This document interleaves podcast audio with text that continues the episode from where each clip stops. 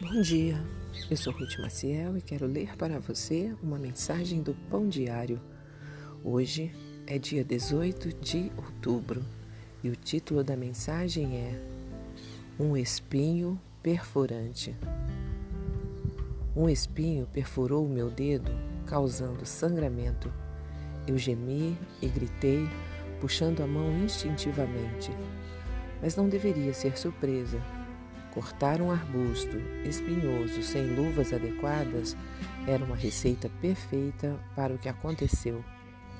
A dor era latejante e o sangue escorria, exigindo atenção.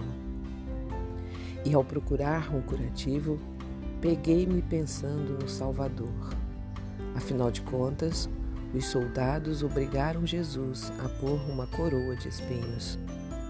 Se um espinho doeu tanto, eu imaginava a agonia infligida por uma coroa cheia de espinhos. E essa foi apenas uma pequena parte da dor física que ele sofreu. Jesus foi açoitado e teve os pulsos e tornozelos perfurados por pregos. Uma lança perfurou seu lado. Mas Jesus também sofreu dor espiritual foi ferido, sofreu o castigo para que fôssemos restaurados.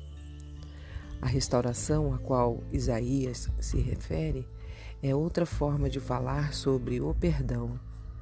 Jesus se deixou ser ferido pela lança, pregos e por uma coroa de espinhos para nos conceder a paz espiritual com Deus.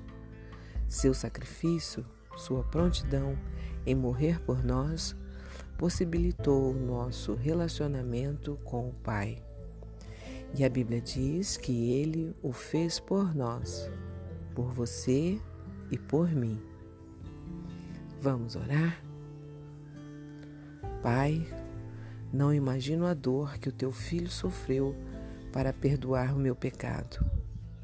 Agradeço-te por teres enviado Jesus para ser traspassado pelos meus pecados, a fim de que eu pudesse ter um relacionamento contigo. Amém. Um pensamento para o dia? Jesus deixou ser ferido pela lança, pregos e espinhos para que fôssemos reconciliados com Deus.